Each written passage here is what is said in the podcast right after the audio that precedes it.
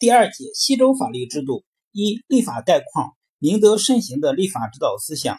周初统治者注重从商朝败亡的历史经验中汲取前车之鉴，认命天命是会改变的，天命总是归于有德者，天意总是通过民意表达出来。从夏商时代的神权法思想发展到对人的关注，提出以德配天的民本思想。并将德这一抽象的伦理道德准则落实到现实统治之中，形成了敬天保民的政治思想和明德慎罚的法律思想。西周统治者主张要用德教的方法来治理国家，通过道德教化使天下人民臣服。因此，在制定法律、实施刑法时，应当宽缓谨慎，而不应一味的用严刑重罚来迫使臣民服从。这就是明德慎罚。但这并非削弱刑罚的威慑力，而是为了更有效、更准确地适用刑罚，防止因滥刑而激化矛盾。明德慎罚较天罚具有更强烈的政治号召力和更广泛的社会渗透力。在这一思想的指导下，西周的立法真正形成了礼与刑相辅相成的结合，由夏商时期的专任刑罚发展为注重礼德、德礼教化、慎用刑罚，以及因时制宜。的制定和适用刑事政策，这是古代法律思想史上的重大进步，为后世德主刑辅法律思想的发产生和发展奠定了基础。宗法制度，宗法制度是一种以血缘为纽带，家族组织与国家政权相结合，以维护贵族世袭统治的制度。宗法制度是由氏族社会的父家长制发展而来。西周初年，为保证周族。家天下的稳固，实行封邦建国的分封制。周天子对王子之外的土地实行庶民庶乡土，即把土地人民分赐给各级诸侯，各级诸侯又把自己封国内的部分土地分赐给卿大夫，卿大夫再把自己采邑内的部分土地分给臣属士，这样层层分封，形成了周天子。诸侯、卿大夫、士之间严密的等级结构，分封主要以父亲的直系血缘关系为依据，由此构成了以周天子为中心的家天下的宗法制度。其中，宗法制有三个基本原则：其一，周天子、诸侯、卿大夫、士的宗诏都实行嫡长子继承制；其二，大宗与小宗权利义务明确，相辅相成。分封体制下，天子与嫡传后代相对封国而言是大宗。封国国君相对于天子是小宗，诸侯国君及嫡传后代在本国是大宗，卿大夫为小宗，以此类推，形形成等级主从明确的亲族关系。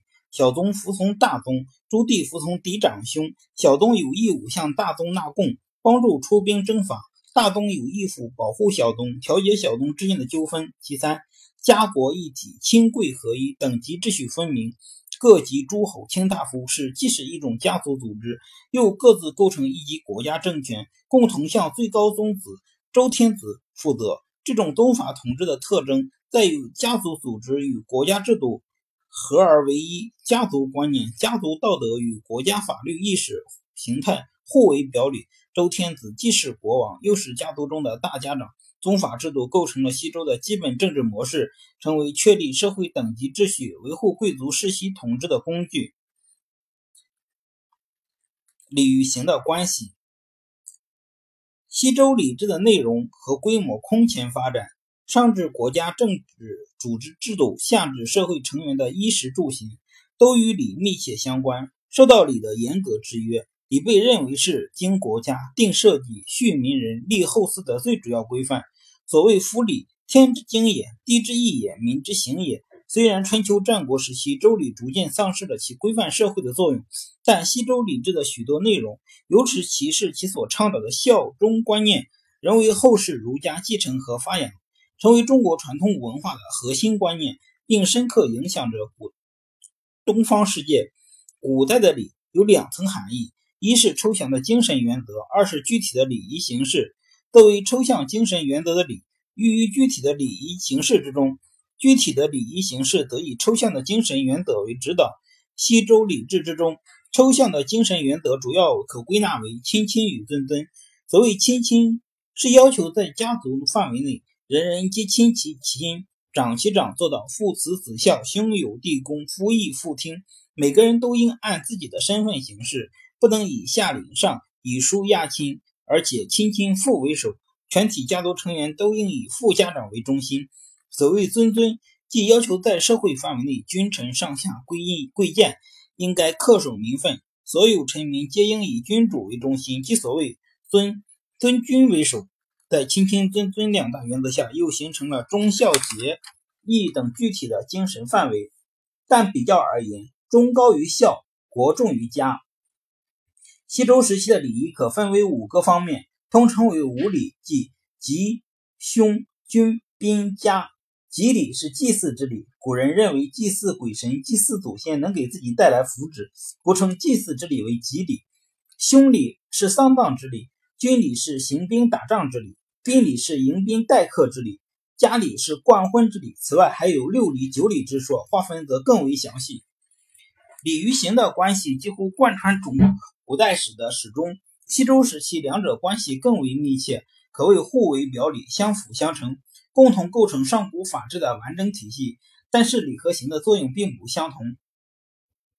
礼是要求人们自觉遵守的积极规范，侧重于预防；刑是对犯罪行为的制裁，侧重于事后的处罚。正所谓，礼者尽于将然之前，而法者尽于已然之后。礼强调道德教化，刑则着重于惩罚制裁。若道德教化不成，对于严重违礼的行为，则要适用刑法，即所谓礼之所去，刑之所许。事礼则入刑，相为表里者也。另一方面，礼与刑的适用原则不同，《礼记曲礼》中说：“礼不下庶人，刑不上大夫。”体现的是宗法体制下的等级特权制度，也是法律的重要原则。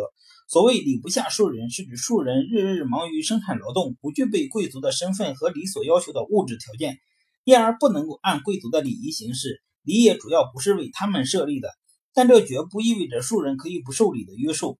任何越礼的行为都要受到惩罚，对庶人更是如此。所谓“刑不上大夫”，大夫首先是指刑罚的目的主要不是针对贵族，而是防范和制裁庶人。其次是指贵族犯罪在适用刑法上可以享有某些特权，一般犯罪能够得到宽宥。贵族若有严重犯罪，也可以被放逐乃至赐死，但不带市朝行刑，以体现贵族可杀不可辱的尊严。